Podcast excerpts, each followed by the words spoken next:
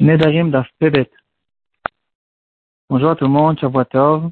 On continue ma secrète Nedarim, les Nedarim qui se passent entre le mari et la femme et que le mari peut les annuler.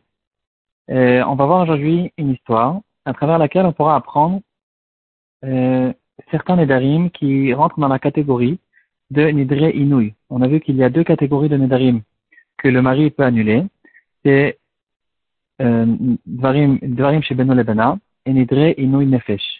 C'est-à-dire, si elle a fait un serment qui concerne le, leur couple, le, le, mari et la femme, des choses qui se, qui se passent entre eux deux, alors le mari peut les annuler. Et la deuxième catégorie, c'est Nidre Inouï Nefesh. Elle fait un serment qui cause à la femme une souffrance, alors ça fait partie aussi des nadarim que le mari annule.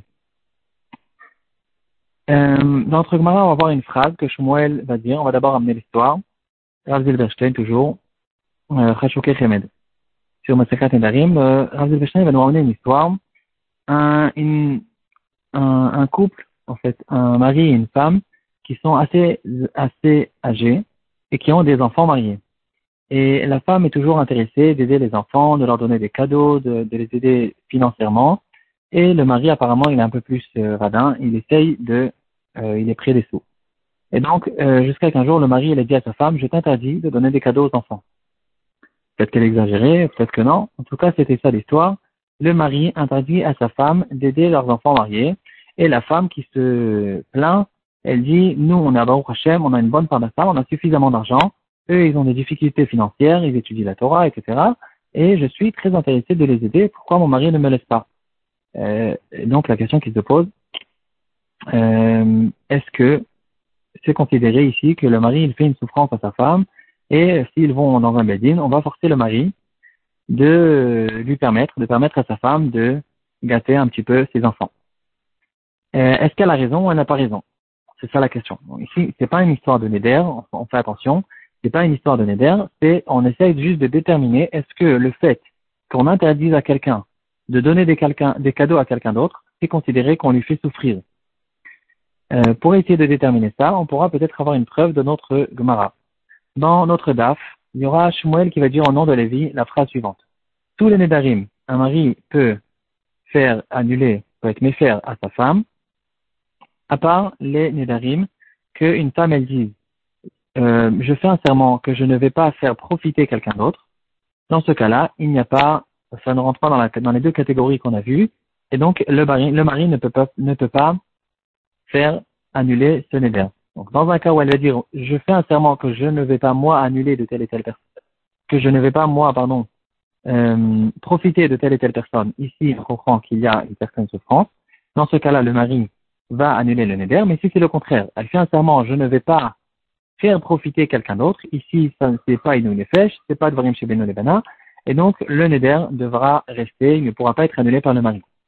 Donc ici, on retrouve dans notre Gemara que le fait de, ne pas pouvoir faire profiter quelqu'un d'autre de mon argent, c'est pas considéré comme une souffrance. Et la Gemara, apparemment, elle parle dans tous les cas. S'il y avait une différence entre son fils et pas son fils, et que chez son fils c'est considéré lui comme une souffrance, là, Gemara, elle aurait eu, elle aurait été obligée de nous dire, attention, il y a dans certains cas où si c'est son fils, si cette, cette femme elle a dit je ne vais pas faire profiter mon fils, alors on considère peut-être oui cette chose-là comme une souffrance, alors dans ce cas-là, la Gemara aurait dû dire que dans ce cas-là, alors le mari pourrait faire Afarat Nedarim. Et donc, euh, si, la Gemara n'a pas fait cette, euh, cette nuance, n'a pas donné ces détails, apparemment, il n'y a pas de détails et ça n'existe pas quelqu'un qu'on puisse considérer qu'il est vraiment il souffre du fait qu'il ne peut pas faire profiter quelqu'un d'autre. Le Ritva et le Meri, il parle de cette question. Le Ritva, il va nous dire que c'est vrai, il n'y a pas de chidouche là-dedans. Le Meri, il va nous dire que le chidouche, justement, c'est même dans un cas où euh, elle dit, cette femme, elle dit qu'elle a une souffrance, que ça lui fait une douleur, le fait qu'elle ne peut pas faire profiter cette personne-là, même dans ce cas-là, le mari ne peut pas faire un farat et darim parce que c'est pas vraiment considéré comme une souffrance. Donc on voit ici clairement que dans tous les cas, euh, ne pas pouvoir profiter, d'être privé de faire pouvoir profiter de quelqu'un d'autre, c'est pas considéré comme une souffrance, donc, si on veut revenir dans notre cas, dans le cas du shlambaït, la femme qui veut faire profiter ses enfants, et elle dit, mon, mon mari me, me fait souffrir, euh, un mari ne doit pas faire souffrir sa femme, c'est pas bien. Euh, est-ce qu'elle a raison ou n'a pas raison? Si, d'après ce qu'on vient de voir jusqu'à maintenant, la femme apparemment n'a pas raison, c'est pas vrai qu'elle souffre, c'est pas considéré dans la halakha comme une souffrance, et donc on dira au mari, tu peux garder ton argent pour toi-même, et les enfants ils vont le recevoir que plus tard, plus tard, comme euh, comme ont l'habitude des enfants d'hériter leurs parents après qu'ils sont tard. En tout cas, pour l'instant, le mari, il peut garder son argent chez lui, c'est pas considéré qu'il fait souffrir, sa femme. Il faut quand même un petit peu raisonner à ce propos-là. C'est apparemment un peu plus complexe que ça. Dans le Nimouké Yosef, dans le DAF précédent, on va voir un grand chidouche. La Gemara, à plusieurs reprises, elle fait une comparaison entre le Nidre Inouï Nefesh de Masechet Nedarim et le Inouï qu'il y a à propos de Yom Kippour. Yom Kippour, il y a les six, les cinq, pardon, les cinq affligements, les cinq Inouïm que on se, fait à Yom Kippour. Et la Gemara, elle va faire des comparaisons entre les uns et les autres. Le Nimouké Yosef, il a envie de faire quand même une certaine différence. Il va dire, faites attention, il y a une différence entre Inouï et Inouï Nefesh. À propos de Nedarim, on parle d'une question de Inouï Nefesh, un affligement de l'âme. À propos du Yom Kippour, euh, il suffit qu'il y ait même un certain affligement, n'importe quel affligement a été interdit, même si c'est pas considéré comme un Inouï Nefesh, si c'est que un Inouï, c'est déjà interdit.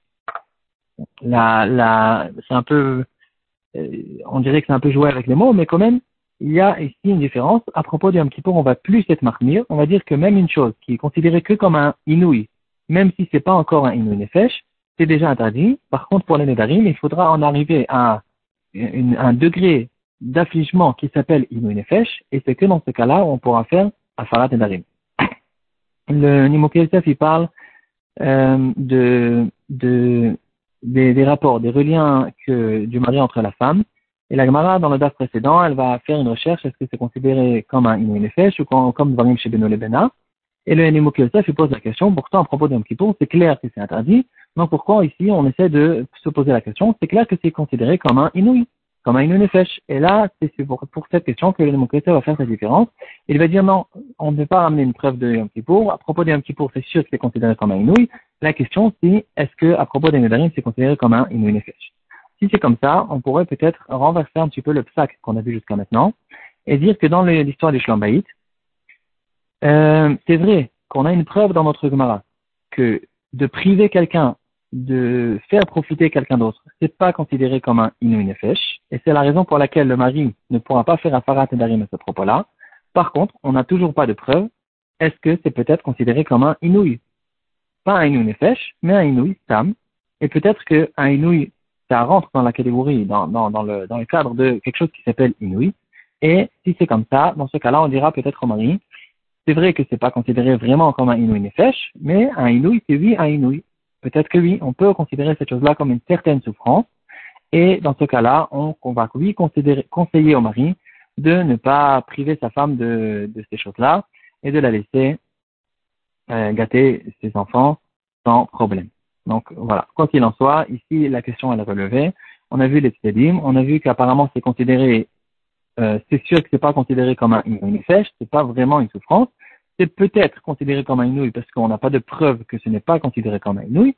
Mais quoi qu'il en soit, euh, il faudra essayer de trouver euh, une autre manière en fait d'arranger ce mari et cette femme pour que tout le monde soit content.